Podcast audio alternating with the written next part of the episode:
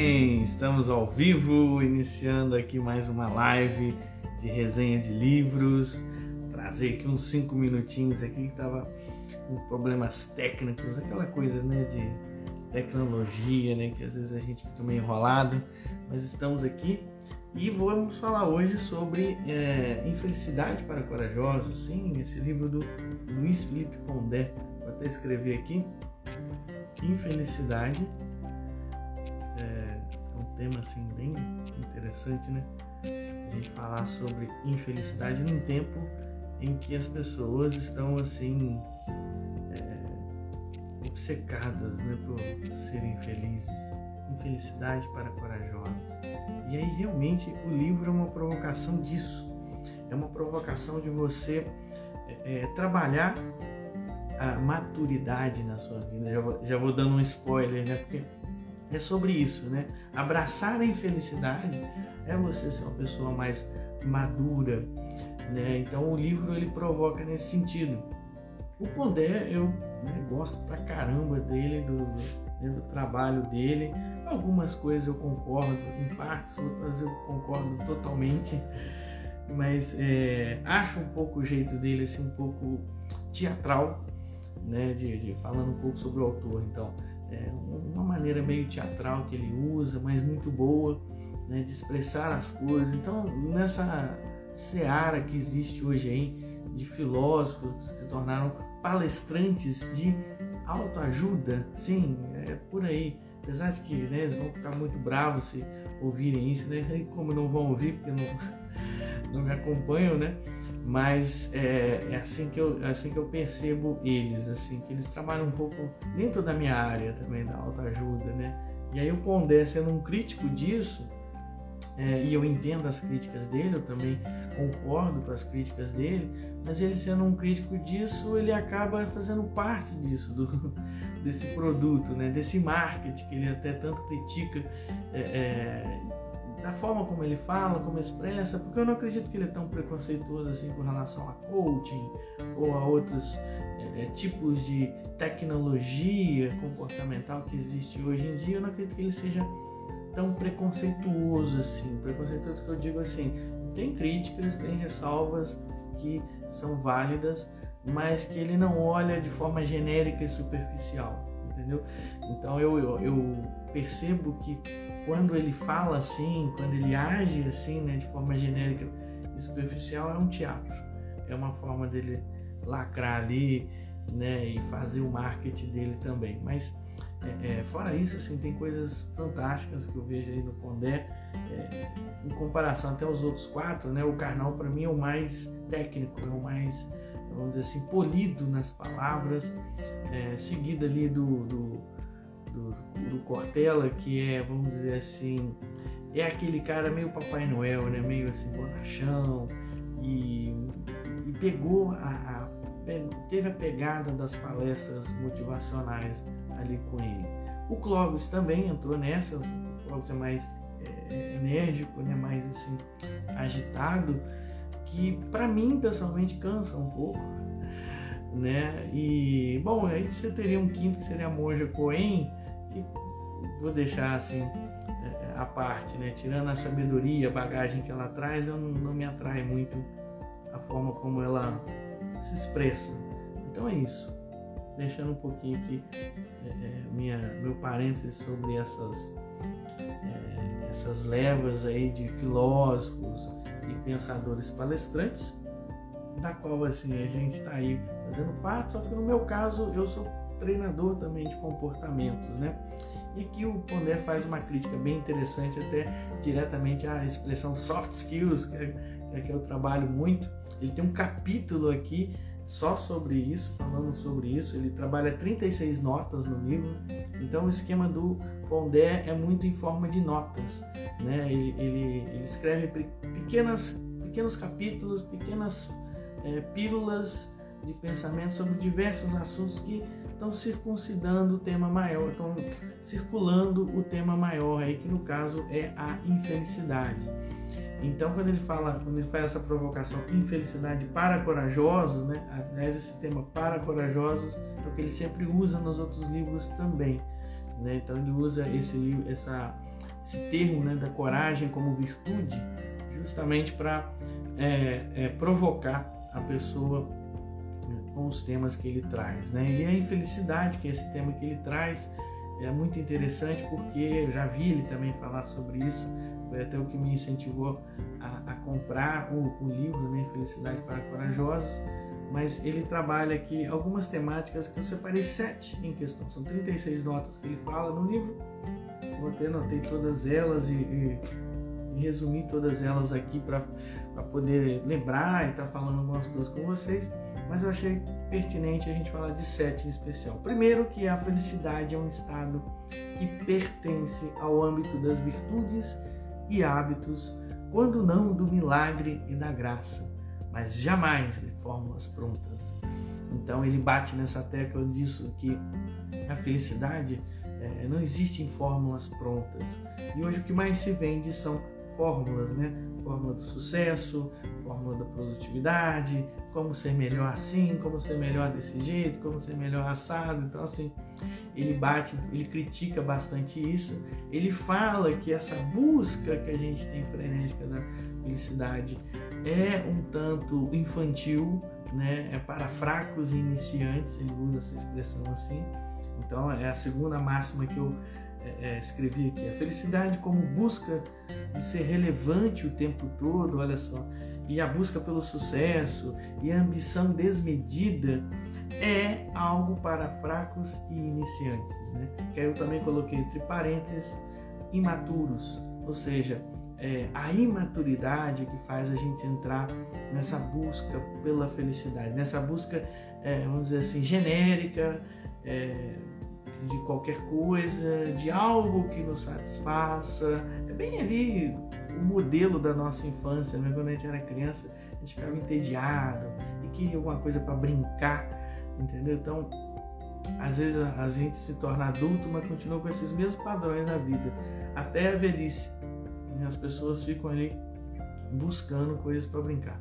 E, e, e, aí é uma das coisas muito legais, né, que, que ele fala assim, sobre a infelicidade né, é que ela é um caminho de maturidade, ou seja, quando você abraça a infelicidade. Aí me lembrei de um outro autor, não sei se é Ruben Alves, alguém assim, ele fala um, um, uma coisa assim que maturidade é quando você arruma um cantinho no seu coração para abrigar a tristeza e as frustrações da vida, né? Profundo isso, né?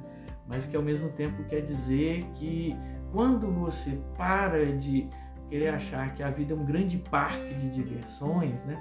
É um grande donuts gigante, que é o que ele coloca aqui é, na capa do livro. Então, quando você para de achar que a vida, né? Vou te mostrar que é de chocolate, chocolate que o amor é feito, né? aquela musiquinha infantil. Então, quando você para com isso e encara a realidade da vida, né? Percebe como a vida é de verdade, e, e, ela não tem só momentos bons, ela tem momentos tristes, infelizes, é, entediados às vezes, momentos aí que você precisa abraçar. Quando você faz isso, você está sendo uma pessoa madura, você está entrando dentro do caminho da seara da maturidade. É quando você usa o que ele chama aqui no livro de misericórdia essencial. Misericórdia essencial, a palavra misericórdia, misericórdia quer dizer um coração angustiado. Então, quando você realmente né, abraça as angústias da vida, não tem preconceito com elas, é, é, não as rechaça, não, não, não, não, fica com cara de nojo para as coisas ruins da vida, como por exemplo quando alguém fala da morte. Aí a gente fala alguma coisa da morte, a pessoa, a pessoa, ai, nossa, tira, vira essa boca para lá. Ontem eu estava no evento eu falei uma coisa, a moça falou assim, ah, vira essa boca para lá, eu brinquei e falei a mesma coisa. Porque não tem como escapar. É exatamente isso que acontece na nossa vida, entendeu? As coisas vêm e a gente precisa abraçar as infelicidades da vida. Então, Pondé trabalha isso no livro, né? E ele trabalha essa expressão misericórdia essencial, que é abraçar a infelicidade como parte da vida, né? É que é o que vai trazer a verdadeira felicidade. Então, existe esse paradoxo da felicidade. Ou seja, que quanto mais você corre atrás, mais você não tem. Já viu isso? E quanto mais você, por exemplo, é, é, deixa ou abre mão, falando, falando diretamente isso, né? Abre mão de ser feliz, entendeu? Aí que você realmente encontra a felicidade. É aquela metáfora do caçador de borboletas que ficava ali igual louco buscando a borboleta e a borboleta, vamos supor, é a felicidade. E ele se cansou uma hora, sentou e quando ele menos esperava olhou para o lado, a borboleta pousou no ombro dele. Então quer dizer, é, a felicidade como uma busca, né? ou seja, as pessoas buscando a felicidade sempre, primeiro, é uma prova de que a pessoa é infeliz. Então, buscar a felicidade é uma das maiores constatações de que você é infeliz. Não é verdade? Porque só os infelizes buscam ser felizes, entendeu? Quem já está feliz não precisa buscar a felicidade. Entendeu a lógica? A outra coisa é que essa busca pela felicidade ela que gera maior infelicidade nas pessoas, no sentido de performance, sucesso, de ter que ser relevante o tempo todo na vida. E agora a questão das redes sociais né, tornou isso mais paranoico ainda. As pessoas o tempo todo têm que ser ali o destaque delas mesmas. O tempo todo você tem que ser relevante. Ontem eu escutei uma pessoa falando assim, ah, tão cansada, eu tenho que fazer luzes, semana que vem eu tenho que fazer não sei o que, ela tá tão cansada da vida que ela tem que fazer nada assim de relevante direito. E eu fiquei ouvindo aquilo e falei assim, tá bom. então tá, isso cansa mesmo, você tem razão. Isso cansa. Ontem também escutei uma pessoa que já de idade avançada, mas não aceitando uma coisa que aconteceu no passado, ele tremendamente infeliz com aquilo porque não abraça o fato que aconteceu. Entendeu? Então, não abraçar as coisas que aconteceram, não abraçar os fracassos da vida, né, podemos dizer assim, as perdas e tudo mais, é o que realmente faz as pessoas serem infelizes. Né? E enquanto você não abraçar essa infelicidade, ela não some entendeu? Ela fica ali sempre como uma pendência para você e você tem que ficar buscando felicidades artificiais para poder é, é, fugir dela, fugir da infelicidade, entendeu? Sendo que quando você abraça, aí que ela realmente desaparece. E quando você a rechaça, é tudo que resiste, persiste. Então é isso que ele vai falar aqui no livro, Infelicidade para Corajosos, que a mãe da infelicidade também é a contingência. Nossa vida é feita de providências e contingências, né? É, isso é providência ou isso é contingência? Providência ou contingência? Então você tem que se perguntar o tempo todo se um acontecimento é algo vindo do acaso, é um caos, ou é algo que está vindo para colocar ordem na sua vida. E na verdade, provavelmente os dois. Né? E é sempre interessante a gente ver essa, essa contradição, esse paradoxos, esses contrários da vida, né? O Fábio de Mello tem uma música que se chama Contrários, ele trabalha justamente isso. Então, quando você abraça a infelicidade, é aí que você deixa de ser infeliz. Quando você para de buscar a felicidade, aí que talvez ela pouse no seu jardim. E ele usa a metáfora do jardim. Né? Ele usa essa metáfora do jardim entre várias coisas. Ele cita romances, cita filósofos, várias pessoas que falam da metáfora do jardim então, a metáfora do jardim, como uma metáfora de felicidade, está muito ligada à beleza, à longevidade, está muito ligado à ideia de significado e afeto. Então, ele coloca dois vínculos da felicidade muito fortes na filosofia, que é a, a, o significado das coisas e o afeto. Né? Ou seja, quanto, o afeto é literal, né? é quanto aquilo me afeta, é quanto aquilo é importante para mim. E aí está ligado diretamente ao significado, né? Então, significado e afeto são os dois vínculos que fazem a gente ser feliz ou não em determinada experiência. Então, o quanto e, e aí que está ele ele brinca também com aquela coisa do Nelson Rodrigues que ele gosta muito, né? Ele fala: dinheiro compra até felicidade e amor verdadeiro, né? E ele brinca com essa coisa. E o Nelson Rodrigues tinha uma ideia do, do, seguinte: é, você quer ser feliz? ou quer ter um amor na vida. Porque as duas coisas você não vai ter, uau, que forte, né? E, e, parece catastrófico. Mas se você pensar por um lado, sabe? Se você sair da infantilidade, né, do nosso pensamento, que hoje está cada vez mais recorrente, né, porque nós temos muitos brinquedos, é, nós temos um endeusamento pela juventude. Então, cara de 50 anos quer parecer com um cara de 20, de, de 15, entendeu? E essas coisas assim. Então, se a gente sair dessa infantilidade, é real. É real que, por exemplo, quando você ama, você sofre você sofre. Eu não estou falando só amor de homem e mulher ou de casais, né, sejam eles héteros ou não. Eu estou falando da, da, da, questão do afeto. Né? Você sofre quando você ama. Né? No sentido de que você se importa, no sentido de que há o perigo da perda, entendeu? E isso tudo é para gente corajosa, é para gente madura, é para gente que quer realmente viver a vida e não apenas ficar brincando ali numa creche gigante chamada, é, chamada shopping center ou vida, né? como muitos aí costumam achar que a vida é um parque de diversões apenas. Então, assim, a metáfora do jardim que ele trabalha é a metáfora de você cultivar significados na sua vida. E é muito legal porque no marketing, hoje em dia, se usa muito essa ideia do jardim, né? de você criar conteúdos, criar coisas boas e as borboletas vêm para o seu jardim.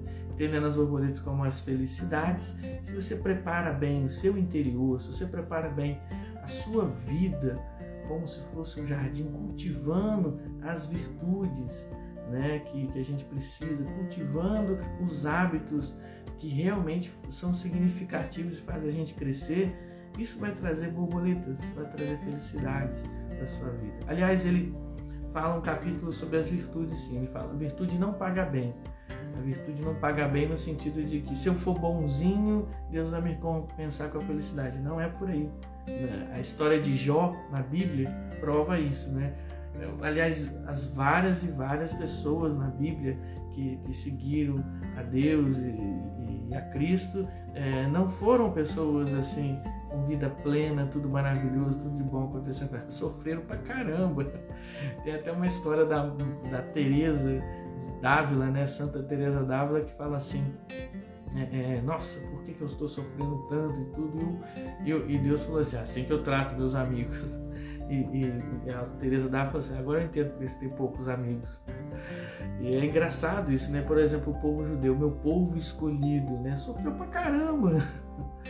Então quer dizer, é, é, não quer dizer que é, é, ser bonzinho vai trazer felicidade para você. Não, não tem nada a ver.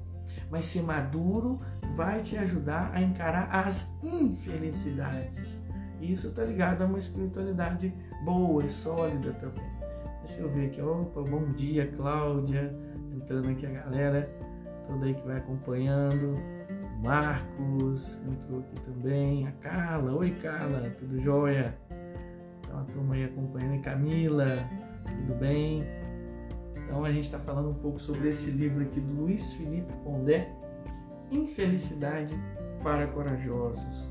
Tá? É, partindo também um pouco da crítica sobre métodos de humanização. Na década de 70, é, isso não está no livro, isso é eu falando com você, surgiu as chamadas soft skills, que era uma forma de treinar militares, olha só, era o meio militar, é, a se tornarem mais humanos, né, a, a, lidar melhor com o material humano, visto que depois da Segunda Guerra, né, turma ficou meio dura ali, traumatizada até com muitas coisas, e, e sempre o meio militar foi um meio muito técnico, muito é, prático, né, muito rígido também.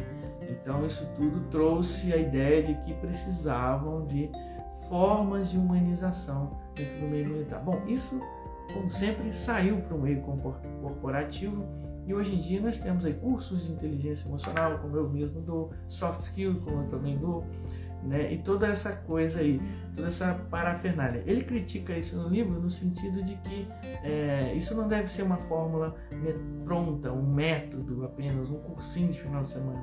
Isso vem das experiências da vida.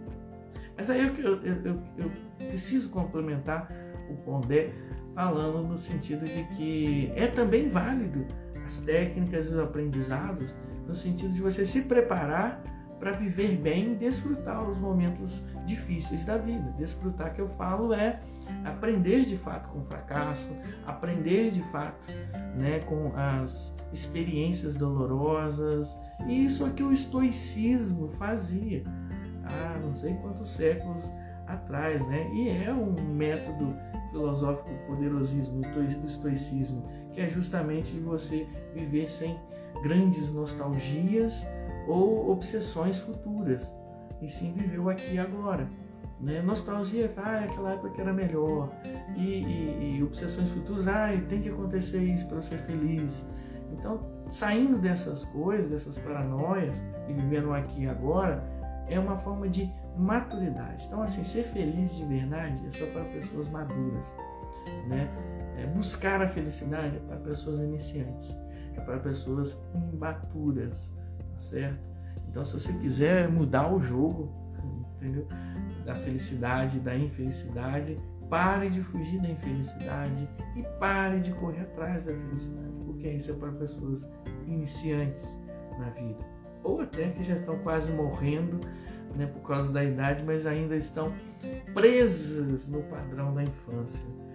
Ele vai trabalhar também né, que a verdadeira humanização é isso, é, vem, vem das experiências verdadeiras, fracasso é, e fugir do mundo, que era sempre um modus operandi dos espirituais para alcançar a felicidade ou sair da infelicidade. Ele coloca isso como uma forma de cansaço da busca de ser feliz. Então, às vezes as pessoas fogem do mundo. Mas o que quer dizer isso? Quer dizer que elas estão num caminho melhor? Não, quer dizer que muitas vezes elas estão desistindo de encarar a infelicidade, entendeu? No sentido de ficarem um pouco aborrecidas né, e emburrecidas de não, de não satisfazer os padrões infantis delas. Então, às vezes, essa máscara de espiritualidade, do monge lá em cima no morro, pode estar maquiando isso, pode estar maquiando uma fuga da realidade. Hoje em dia é bem claro isso, né? as pessoas discutem bastante isso, né? que esse fugir do mundo, que essa coisa assim meio eremita, meio espiritual, tipo né, padres, monges e etc. fazem, e não é por aí que, que a espiritualidade vai crescer, que a maturidade vai aparecer e, e que a humanidade vai acontecer na pessoa. Né? Ela precisa estar ali na vida, ela precisa estar ali apanhando para saber bater. Entende? Então é isso que acontece também. Isso que eu já aprendi nas artes marciais, tem que apanhar para saber bater. A humanidade é, é, é, precisa trabalhar principalmente a ideia de desistir de seu centro de si mesmo. Ele fala isso por último no livro, né? que a humildade necessária é importantíssimo para que você aprenda a desistir de si mesmo, no sentido de ser o centro do universo, e comece a entender que você faz parte de uma coisa maior chamada vida, tá certo? E que nem tudo é sobre você então, quando você para de se em si mesmar, para de querer ser o centro das atenções de tudo, a vida melhora no sentido de que é isso que está fazendo a infelicidade. E essa busca da felicidade vai retroalimentando a mesma infelicidade. Então, espero que você tenha entendido né, que para ser feliz de verdade é preciso abraçar a infelicidade. E aí vem a pergunta: tem coragem? Espero que você tenha gostado aí dessa nossa resenha, nesse nosso resumo de hoje. Kézia passando por aqui, ei Kézia, todo mundo aí, Camila, Cláudia, Paula, outros que passaram por aqui também. Indico pra caramba aí o, o livro do Pondé, sabe? Que eu gosto muito do Pondé. Tem também Amor para Corajosos, que eu já fiz é, é, live dele aqui há muito tempo. E se você é, é não sabe, eu tenho aí meu podcast em sua mente né? Você pode achar em todas as plataformas aí de Spotify, Google, Diesel, etc. Tá lá. Né? Daqui a pouco eu estou lançando essa live aqui em forma de podcast lá também. Né? E você que está ouvindo o podcast, né?